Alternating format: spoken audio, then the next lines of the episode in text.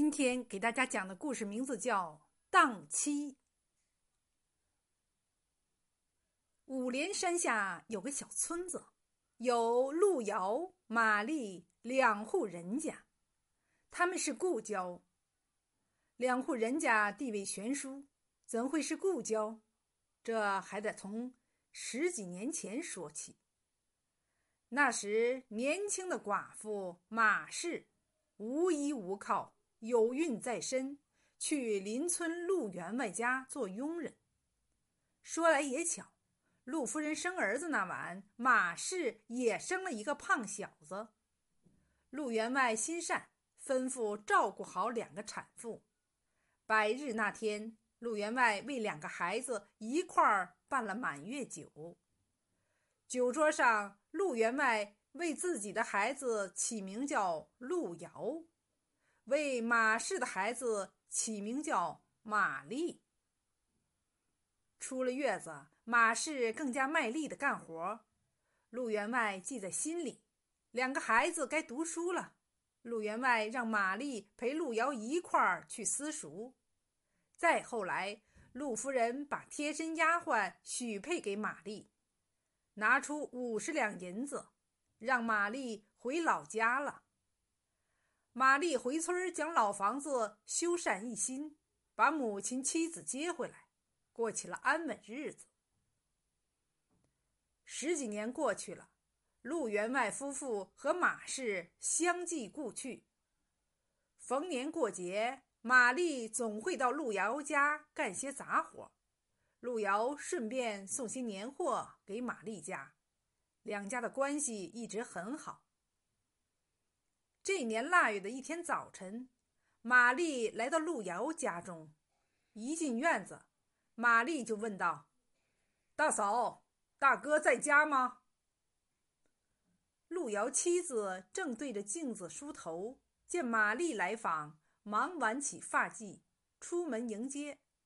陆遥家的大黄狗听见玛丽的声音，也跑过来，亲热地蹭着玛丽的裤脚。玛丽进屋后，坐在火炉边，火炉上烤着一圈黄瓤地瓜，正滋滋的冒着热气。路遥妻子一边泡茶一边说：“你大哥和管家一早去邻村收账了。”玛丽问：“有活要我帮忙吗？”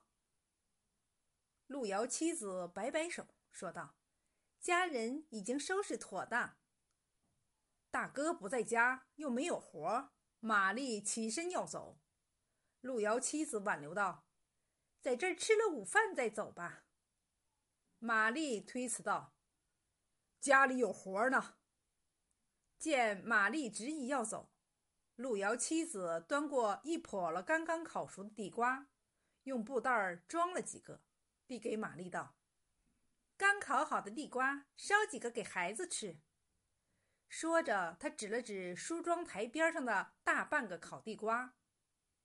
玛丽也不推辞，接过地瓜就往外走去。见玛丽要走，大黄狗站起来，恋恋不舍地围着玛丽打转儿。玛丽从布袋里拿出一个地瓜，掰下一块扔给大黄狗。大黄狗叼着地瓜回到火炉边，津津有味地吃起来。回到家，临近中午，玛丽忽然看到陆瑶急三火四的走进来，吞吞吐吐的问：“你和你大嫂开玩笑了？”看到陆瑶欲言又止、左右为难的样子，玛丽说道：“我一向对大哥大嫂非常敬重，从来没有开过什么玩笑。大哥，你有什么话就直说。”陆瑶如实说道：“你走后，大嫂发现金簪不见了。她和丫鬟找了一上午，屋角旮旯翻了个底儿朝天。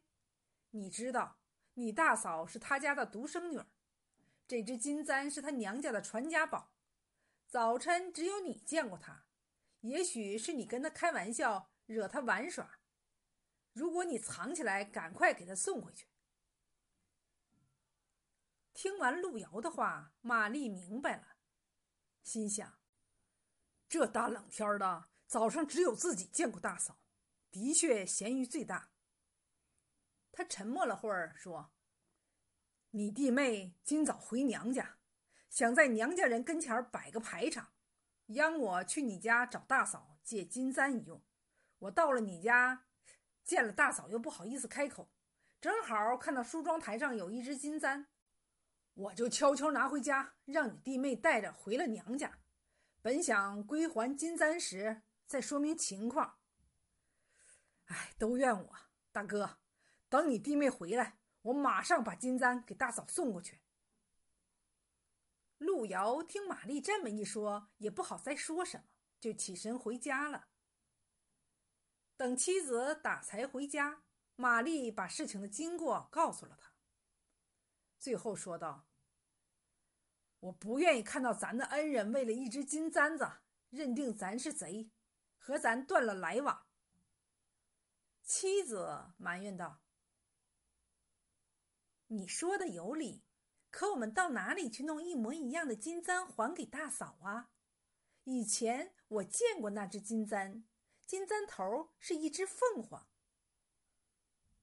夫妻俩一夜没睡，总算想到了一个法子。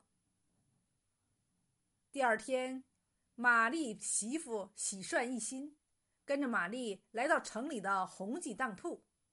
看到玛丽，洪老板问道：“客官来当什么东西？”玛丽一指妻子，当妻。洪老板围着玛丽转了一圈，问道：“客官，你开玩笑吧？”玛丽真心的说道：“急需五十两银子。”实在没有值钱物，只好当妻。洪老板问道：“请客官说说，这当妻怎么个当法？”这时候，妻子开口说道：“我当给你家做佣人，工钱敌清当银，到时候用工钱赎我自身，如何？”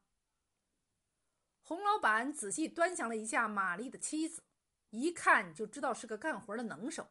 这几天当铺很忙，正需要一个帮手。洪老板立即答应玛丽提出的条件，当面封好五十两银子交给玛丽，写好当票，互相约定：玛丽妻子在当铺干活一年，一年以后的今天就是当期结束，用干活的工钱赎回自身。